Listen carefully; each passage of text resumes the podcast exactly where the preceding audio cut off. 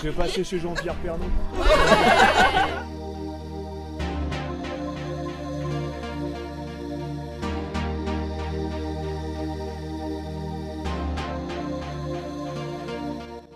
Bonsoir et bienvenue dans ce premier épisode d'Errance Mémorielle. Je suis avec François. Bonsoir Mathilde, bonsoir à toutes et à tous. Bonsoir. Alors, errance mémorielle, ça veut dire quoi? La mémoire, c'est la représentation d'une chose passée. Ce peut être un acte anodin quand il s'agit de souvenirs personnels.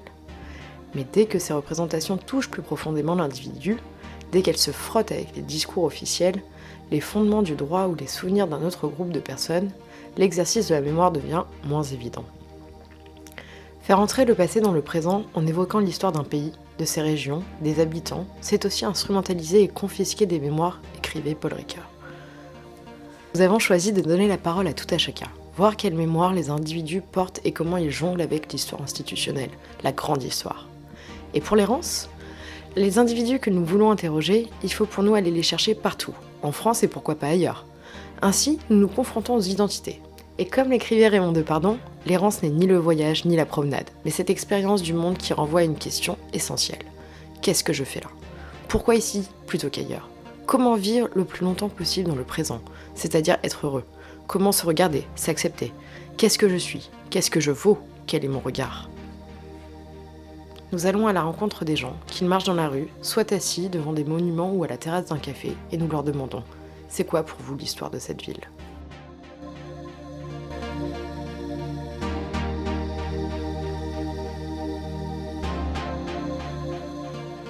C'est vers l'ouest que nous nous sommes rendus.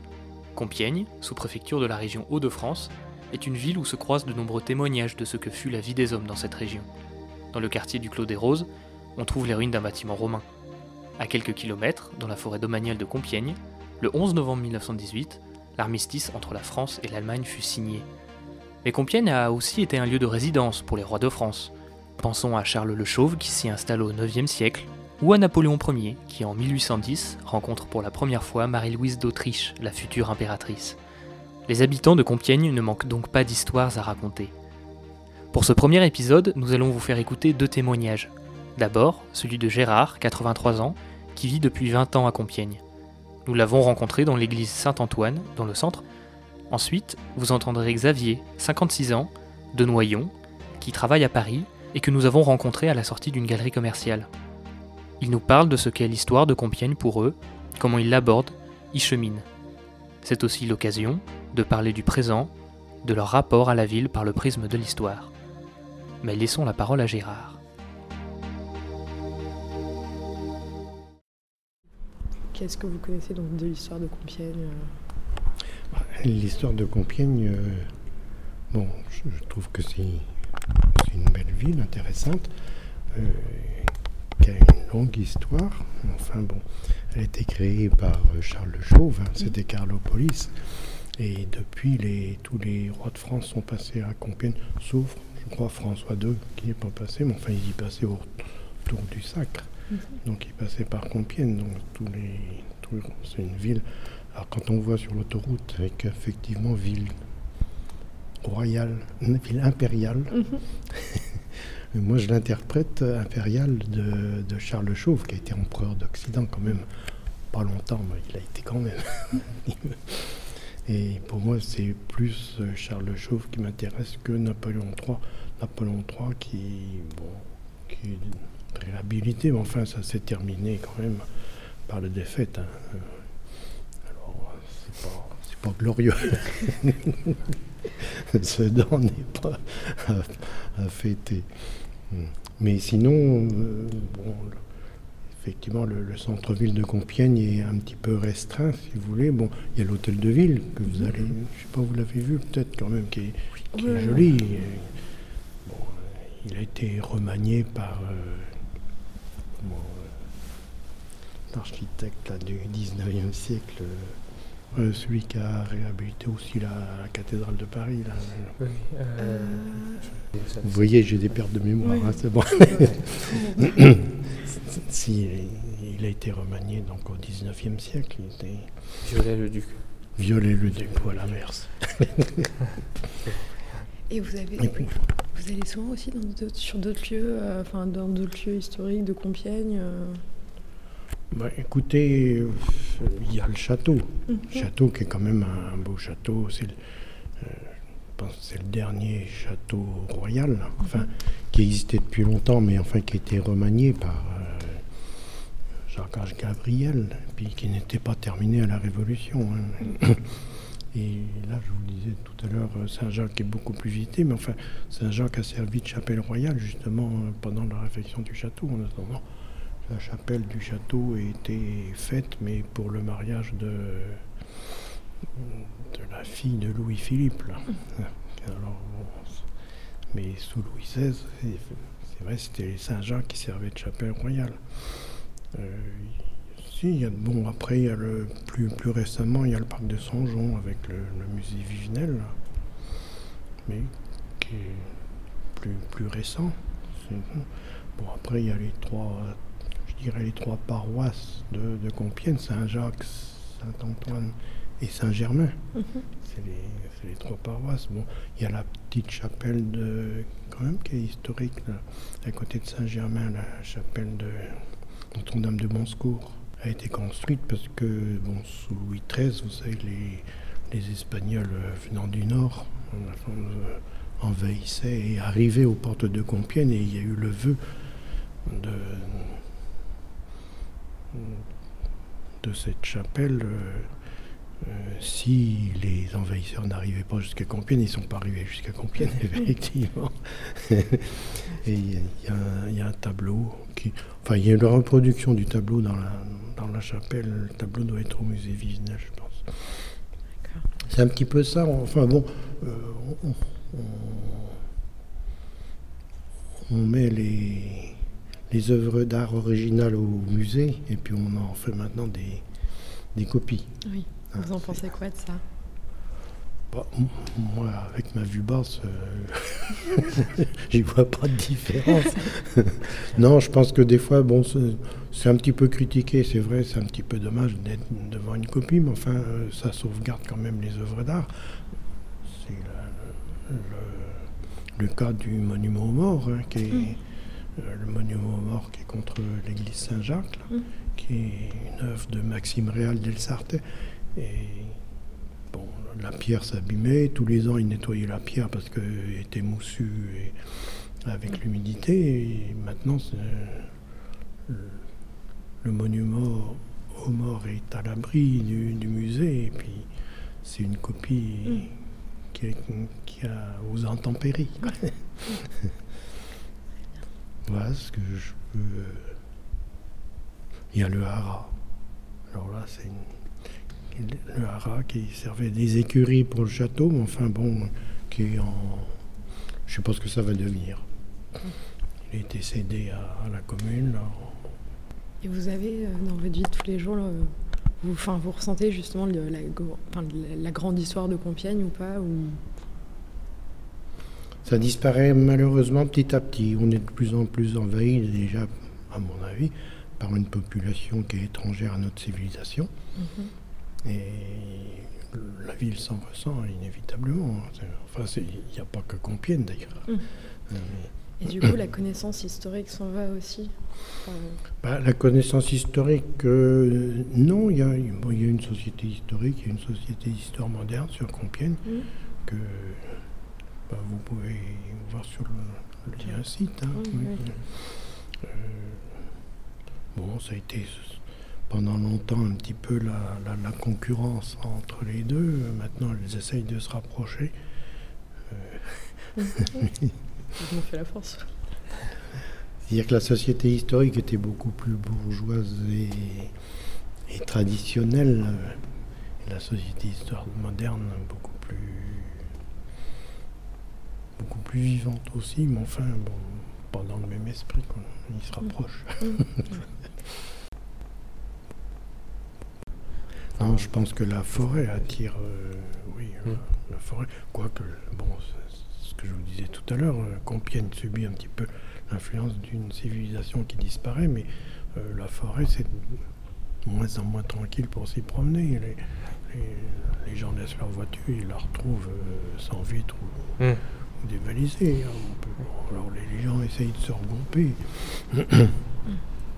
Il y a un club de marche qui, qui donne des points de rendez-vous directs. Il y a encore quelques années, ils donnaient des points de rendez-vous en forêt, puis de là, euh, faire un circuit. Aujourd'hui, il ne faut pas sortir des, Tout est des balisé. villages. Ouais. Hein, sans ça, on ne retrouve pas la voiture. Alors, pour commencer à défricher partiellement ce que notre interlocuteur nous raconte, on peut mentionner que pour lui, aborder l'histoire de Compiègne et de sa région, c'est s'inscrire d'emblée dans l'histoire de France.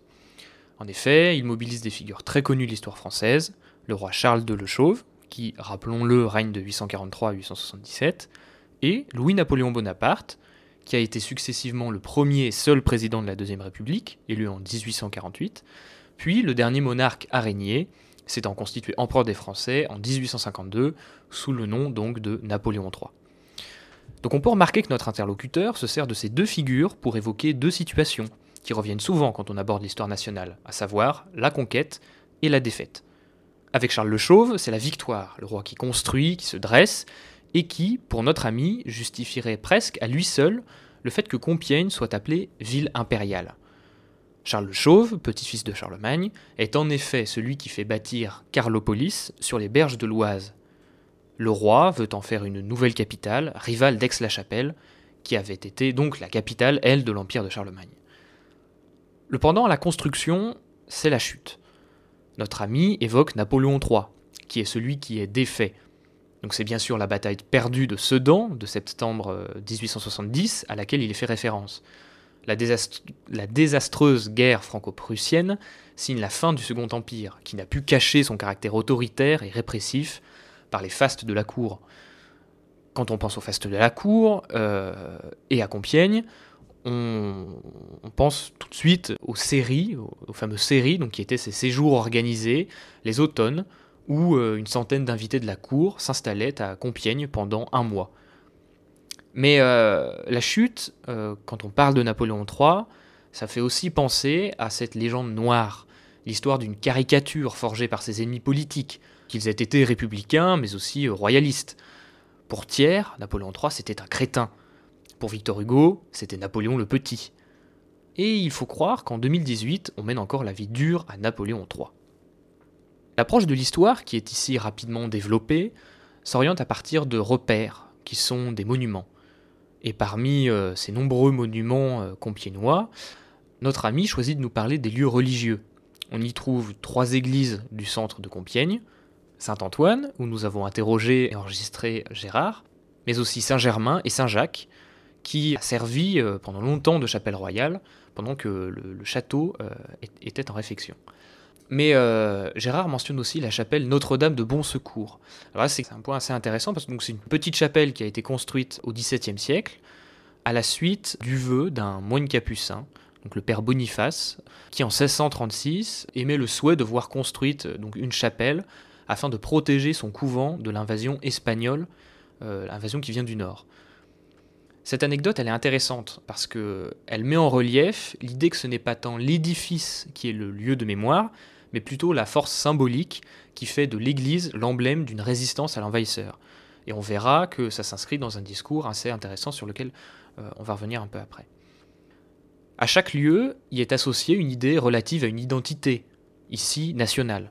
Se pose la question de la canonisation du mythe associé à un lieu de mémoire et, plus en avant, de la faculté euh, de l'entreprise de collection de mémoire à créer un mythe identitaire. À la suite d'un- entretien d'une dizaine de minutes, on ne peut bien sûr pas réduire ces monuments et euh, les propos de notre interlocuteur à de simples objets dont le rôle serait fonctionnel, euh, à savoir être des outils d'analyse aptes à éclairer le rapport au passé. Ce serait éclipser euh, d'autres types de rapports, religieux par exemple, ou bien même esthétiques, etc. Le, rapport au passé de, notre, ami euh, se cristallise donc, euh, on l'a vu rapidement là, autour euh, de figures et autour de certains lieux. Et dans, l'entretien, on a une question qui à un moment donné va revenir, qui est celle de, ce sont donc les mots de Gérard, de l'invasion d'une population étrangère à notre civilisation. Alors que pouvons-nous dire, sachant que nous n'avons pas au moment de l'entretien, embrayer sur cette question? Eh bien, ce que nous pouvons peut-être aborder, c'est la manière dont son discours sur la mémoire, sur l'histoire, s'articule avec ses réflexions sur la disparition, euh, du moins de l'intérêt envers le patrimoine. Ici, le rapport à la connaissance est aussi une manière de parler de ce qui change aujourd'hui, de ce que lui perçoit comme un changement de société. Parler de changement de civilisation, c'est d'abord considérer un ancrage premier, un repère pour se placer dans la société du présent. Et euh, ici, on approche que ce que certains historiens ont dénoncé euh, encore récemment, c'est euh, la question du roman national. On n'est pas loin d'une forme de devoir de mémoire. Pourtant, on peut soulever que quand celui-ci est univoque, quand il tait d'autres voix, le champ de l'histoire se retrouve lissé. Mais on a une forme de préoccupation chez Gérard qui est celle du passage de la commémoration patrimoniale à euh, une histoire communautaire. C'est-à-dire que ce qui devrait être le canon mémoriel est abandonné. Et euh, on le ressent un peu quand il nous parle de, euh, son rapport aux sociétés historiques qu'on trouve à Compiègne. Donc on en trouve deux, la Société historique de Compiègne une qui a été fondée au 19e siècle et qui, sur son site, ça c'est intéressant, on peut aller le voir, recense, euh, fait des petites fiches euh, sur l'histoire des monuments, sur l'histoire de, des personnages et réinscrit tout le temps, tout le temps Compiègne dans l'histoire de France. Et donc, il y a une deuxième société d'histoire à Compiègne, c'est la Société d'histoire moderne, euh, et, on sent une préférence, il le dit à un moment donné, euh, de, Gérard pour la Société historique de Compiègne, qui date du 19e siècle, qui est plus attachée à une histoire euh, qui ancre bien l'histoire régionale et l'histoire de la ville dans, dans, dans, son, dans un pan national. J'ai 56 ans et le berceau de ma famille c'est Compiègne. Donc mes grands-parents sont issus de Compiègne. Grands-parents maternels. mes grands-parents paternels issus de Choisy-au-Bac, c'est une commune qui est à 5 km d'ici. Donc euh, mon grand-père paternel avait une entreprise de livraison de vin et spiritueux limonade dans les cafés. Euh, il est décédé en 59 au bois d'Ilus, il a eu un accident. Et euh, ma grand-mère a repris l'affaire après. Donc et mon père a travaillé sur l'affaire que mon grand-père avait créée. Ok, d'accord. Bien. Mon grand-père maternel, lui, après la guerre, a monté une, euh, une affaire d'assurance euh, sur Compiègne. D'accord. il a quand même pas mal réussi puisqu'il s'est battu un, un, patrimoine immobilier dans les anciens quartiers de Compiègne, rue de la 8e division. Alors pour l'anecdote, mon frère a repris l'affaire de mon grand-père. C'est, tout ça, c'est une affaire familiale. Mon oncle a travaillé sur cette affaire, mon frère a travaillé sur cette affaire, et il s'est installé rue de la 8e division dans une agence immobilière qui appartenait à mon grand-père. Donc mon grand-père a acheté une superbe maison place du château à Compiègne. Et tous les dimanches après-midi, avec mes parents, je suis issu de, Noyon, à 25 km D'accord. On venait ici et euh, c'était le parc du château avec toutes les familles euh, de Compiègne avec les enfants. Euh, c'était pas le cinéma, c'était les sorties en plein air, les réunions de famille. Il y avait beaucoup de fêtes sur Compiègne, il y en a toujours. La fête Jeanne d'Arc. le 1er mai, le 1er mai c'était une institution chez nous, on se retrouvait, on était 30-40 personnes. D'accord. Ma grand-mère, c'est des terrines de pâté de lapin. Ah, ça y est, moi je suis parti dans ah les Noëls. Euh, voilà. Et la ah, ville de Compiègne, avant, quand on voit tous les commerces maintenant, c'est des, franchisés. Oui, oui, Avant, commerce indépendant, il y avait des magasins de jouets. Euh, bah, quand j'étais gamin, c'était euh, c'était le top. Il y avait les magasins de vêtements, les gens venaient de la campagne pour acheter les vêtements sur Compiègne ou Saint-Quentin. D'accord. Parce que les petites villes, il n'y avait pas grand-chose au final. Mhm. Et maintenant, ça s'est beaucoup développé autour des franchises il y a beaucoup de téléphonie, opticiens, banques. mais c'est une ville euh, agréable à vivre, facile d'accès. Mhm. Euh, j'habite à 5 km de, Compiègne. On met 10 minutes pour venir. Euh, les stationnements sont faciles. Mhm. Et c'est pas du tout. Je travaille sur Paris. C'est pas du tout le même contexte oui. la région parisienne. Ça, Quand on, vient se promener sur Compiègne, on sait à quelle heure on arrive, on sait pas à quelle heure on va repartir. D'accord. Parce que là, tous les gens qui sont autour de moi, qu'on vient de rencontrer, on pourra entendre, là, c'est des gens de mon village. Ok. Voilà. voilà. donc, et donc je fais du VTT en forêt de Compiègne également. La forêt de Compiègne est magnifique. Oui. L'allée des Beaumont. Je sais pas si vous avez été pas encore. Alors faites le, le, parc du château. D'accord. Une entrée gratuite, ça c'est rare. Oui. Vous allez voir l'allée des Beaumont. Alors pour la petite histoire, euh, puisque vous êtes dans l'histoire. C'est une allée qui a été. Euh, Napoléon voulait faire une surprise à son épouse. L'allée fait 3 km de long. D'accord. Et donc, euh, elle voulait une vue dégagée du château. Mhm. Il a fait abattre les arbres jusqu'en haut de l'allée des Beaumont en laissant un rideau d'arbres, comme ça, le, jusqu'à un certain soir. Dans la nuit, les forestiers ont abattu le rideau d'arbres et quand euh, son épouse s'est levée, elle avait la vue sur 3 km. Ça, allez le voir, c'est formidable. Et les sites de Saint-Jean-au-Bois, donc ça, c'était les résidences de chasse. Mhm. Euh, Vieux Moulin. Vieux Moulin, c'est pareil, c'est ultra réputé. Les, les étangs Saint-Pierre et le château de Pierrefonds, qui a été restauré qui a été euh, détruit euh, et qui a été restauré. Je vous renseignerai la date exacte, je ne me rappelle plus. Et c'est un style complètement. Euh, ça n'a pas de style, c'est un mélange de styles, d'architecture. Donc c'est pas un château féodal, c'est pas du Renaissance, c'est pas. Voilà. Et ça vaut le coup d'aller voir ça aussi. Il y a plein de, il y a plein de pôles d'intérêt ici, il y a plein de choses à voir. Oui, vous, euh, c'est pas seulement Compiègne, c'est euh, les alentours. Et la forêt de Compiègne, c'est une des plus belles forêts d'Europe quand même. Donc ça, euh, tout, le monde le sait.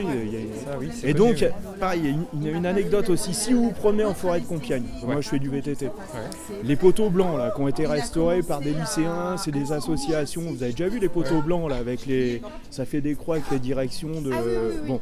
Et eh ben, sur ces poteaux-là, il y a un point rouge. Si vous êtes perdu en forêt, vous, prenez en visée le point rouge sur le poteau, vous suivez, vous arrivez automatiquement au château. D'accord. C'était un point ah, de repère pour pas se perdre en forêt.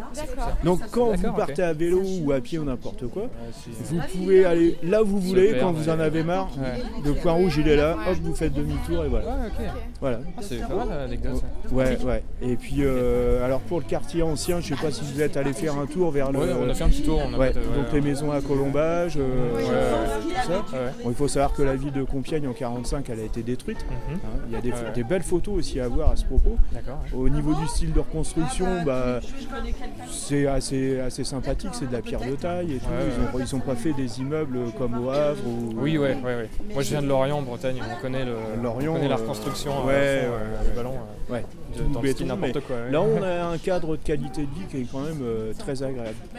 Oui, oui, oui, c'est vrai. Oui, il y a des parcs dont je ne vous ai pas parlé, le parc Bézère qui se trouve le long de l'Oise, de l'autre côté là-bas, avec des vestiges gallo-romains aussi. D'accord, ah oui, ok. Euh, ouais, ouais. Il y a les ruines d'Orouille aussi, c'est pas très loin d'ici. D'accord, ouais. Euh, ah c'est un, site, c'est des anciennes, des anciennes arènes. Mhm. Il y a encore les thermes et tout ça. Enfin, on les voit. Hein. moi, je fais du vélo par là. Et euh, oui donc. C'est un, site, c'est génial à voir parce qu'ils ont, ils ont tout réengazonné et il y a une impression de plénitude. On est, quand on va là-bas, on est zen. Vous allez souvent sur des villages, sur des lieux historiques. Ouais, ah, j'adore ça. La clairière de l'armistice, ça, bon, euh, voilà, ça c'est connu. vous êtes allé pour la commémoration Non, parce que moi j'aime pas trop la foule. Euh, non, non, il y avait trop de, monde. Ce matin-là, j'ai fait du vélo. Donc euh, j'ai évité le secteur. ça fait traverser d'autres euh, champs d'histoire. Mais vous y arrivez, enfin vous y allez pardon souvent ou de temps en temps ça vous arrive d'y aller euh, par curiosité Oui bah il y avait là ils ont ils ont fait une restauration du site et on y est passé il y a 15 jours à peu près. Mais bon je fais du VTT tous les samedis matins. Donc forcément à un moment donné vous tombez sur. oui oui bah oui, oui oui on va souvent vers Saint-Jean-au-Bois c'est magnifique il y a une abbatiale du 15e siècle et ça vaut le coup d'être vu aussi. Il y a un lavoir juste derrière l'abbaye là. quand on fait la, je fais partie d'un club de VTT. Quand on fait la pause, on s'installe sous le lavoir là, et on est super bien avec la petite rivière qui coule et tout. Euh. Euh, pour l'anecdote, je travaille dans le 93. D'accord, oui. Donc c'est pour ça, que fait du bien de faire du vélo. Ouais, ouais, Non et puis faire un tour dans Compiègne et tout. Euh, mm, mm. Les commerçants sont sympas. Euh. c'est complètement autre chose. Ouais, c'est pas les centres commerciaux. Hein. Un peu plus cher. Mais bon, il faut savoir ce qu'on veut. Euh, maintenant, il faut faire travailler tout le monde. Donc, euh, Et l'économie compiénoise, c'est quand même une ville assez riche. Est-ce que je peux vous demander votre prénom? Vous nous avez déjà donné Oui, Xavier. Xavier. Et euh, du coup, 56 ans, c'est ça? 56 Oui, ans. 56 ans. Et, euh, et donc, Vous n'êtes pas, vous habitez pas à Compiègne? vous habitez Non, pas Compiègne, mais vos grands-parents. Ah, mais moi, le étaient- berceau de ma famille, c'est ici. Hein. Ok, Euh, d'accord. oui, oui, oui. j'ai, euh, mes, mes parents sont de Compiègne. euh, mes deux frères aînés, euh, malheureusement, sont décédés. Ils étaient de Compiègne aussi. Et euh, moi, après, mes parents sont partis habiter sur Noyon, Ouais. À 25 km d'ici. Et ça n'empêche qu'on était là euh, assez souvent. quoi. Euh, Très bien. euh, ville sportive aussi. Beaucoup d'événements sportifs. Beaucoup d'équitation. L'hippodrome. Euh, Il y a. Non, non, non, non, non, non, c'est concours d'attelage. Euh, Concours d'attelage, exact, Ouais. pardon. Ouais. Ça, c'est la, la route euh, à Cutts, oui. Ouais, bah, c'est à 5 km de mon village. Là où, où j'ai vécu jusqu'à l'âge de 20 ans. Non, je suis- moi, je suis vraiment du local. Ouais. Ouais, ouais, super. Bah, Bah, écoutez, je pense que euh, j'ai fait le tour. hein. Maintenant, euh, à vous de découvrir. Il y, a- il y a beaucoup de choses à découvrir. Alors, le témoignage de Xavier est très intéressant car euh, il diffère bah, totalement de celui de Gérard. Xavier nous présente euh, une histoire familiale ancrée dans une région qui lui permet donc de décliner son identité, mais également l'histoire qu'il connaît de Compiègne. Et comme l'a remarqué François Josse dans une histoire sociale de la mémoire, le passage de la mémoire à l'histoire a fait à chaque groupe l'obligation de redéfinir donc son identité par la revitalisation de sa propre histoire. Le devoir de mémoire fait de chacun l'historien de soi, porteur d'une mémoire singulière, d'une culture étouffée. Ainsi, donc, Xavier euh, inscrit l'histoire de Compiègne dans une histoire économique, en incluant donc sa famille et les entreprises familiales. Son grand-père paternel avait une entreprise de livraison de vins et spiritueux, et en fait, ce qui est intéressant, c'est que Compiègne, entre le XIIe et le XVe siècle, était une capitale de négoce du vin, grâce en partie donc à Charles le Chauve et la création de Carlopolis. Compiègne, par sa position géographique, est un carrefour grâce à ses axes fluviaux, mais aussi à ses routes reliant les provinces du Nord et les Pays-Bas.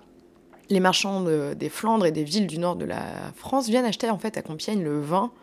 Les bateaux remontent la rivière Oise, déchargent tonneaux et barriques au port de la ville. Il y a des vins de Bourgogne, des vins français provenant des exploitations viticoles qui jalonnent les coteaux de l'Aisne ou de la Seine, des vins de Cravant, de Paris, de Soissons, de Laon. Et en fait, donc Compiègne est alors un grand entrepôt, un centre de redistribution des vins de Bourgogne et autres vins français qui irriguent donc tout le nord de l'Europe. Et euh, du coup, l'histoire qu'il nous raconte, en fait, s'ancre dans l'histoire économique de Compiègne. Et euh, cette histoire est donc déterminée par sa mémoire, du coup, par ses souvenirs qu'il a de, son grand-père et euh, de son père. Et du coup, c'est très intéressant de faire le rapprochement euh, entre ces deux histoires.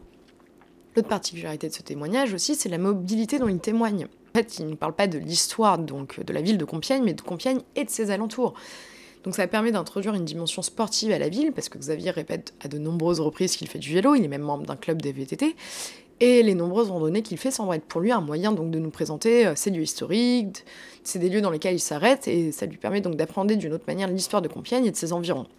On constate également aussi la mobilité de sa famille dans le temps, sa famille qui a énormément euh, bougé entre Compiègne, Noyon et ses, alentours. Il a aussi une très bonne connaissance de, des kilomètres euh, entre les différents lieux. Ça a l'air très important pour lui. Donc en fait, on constate que vivre dans, Compiègne et ses alentours, c'est aussi une histoire de, voilà, de mobilité entre ces différents lieux, qu'on n'est pas genre cloisonné dans un même endroit et qu'on peut euh, bouger assez facilement grâce à l'utilisation de la voiture.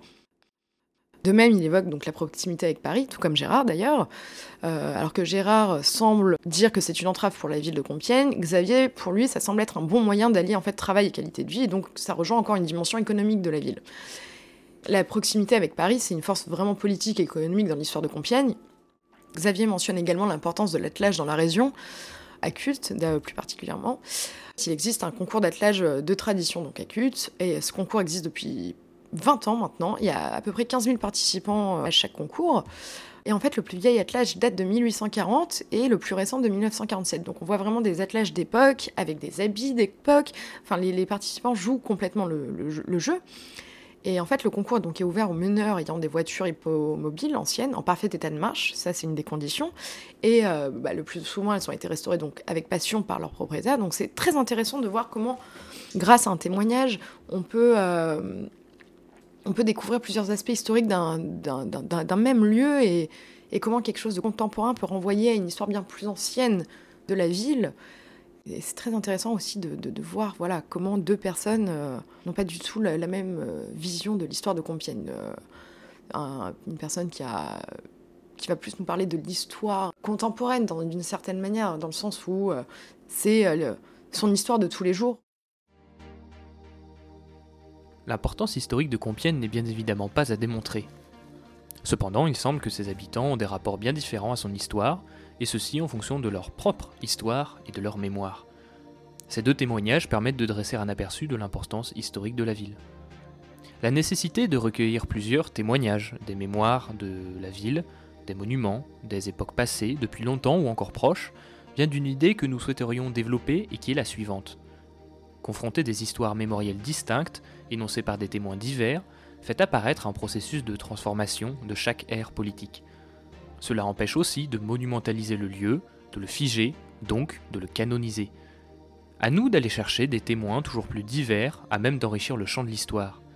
Tentons de ne jamais imposer de jugement de valeur par rapport à ces témoignages, de ne pas les hiérarchiser. Mais n'oublions pas que ces mémoires sont elles-mêmes l'œuvre de construction sociale, communautaire, institutionnelle qu'elles se déploient dans l'espace public selon des logiques différentes, qu'elles sont perçues comme légitimes ou illégitimes, majoritaires ou minoritaires. N'oublions pas non plus qu'elles sont l'objet des discours politiques qui s'affrontent jusqu'à provoquer des guerres de mémoire.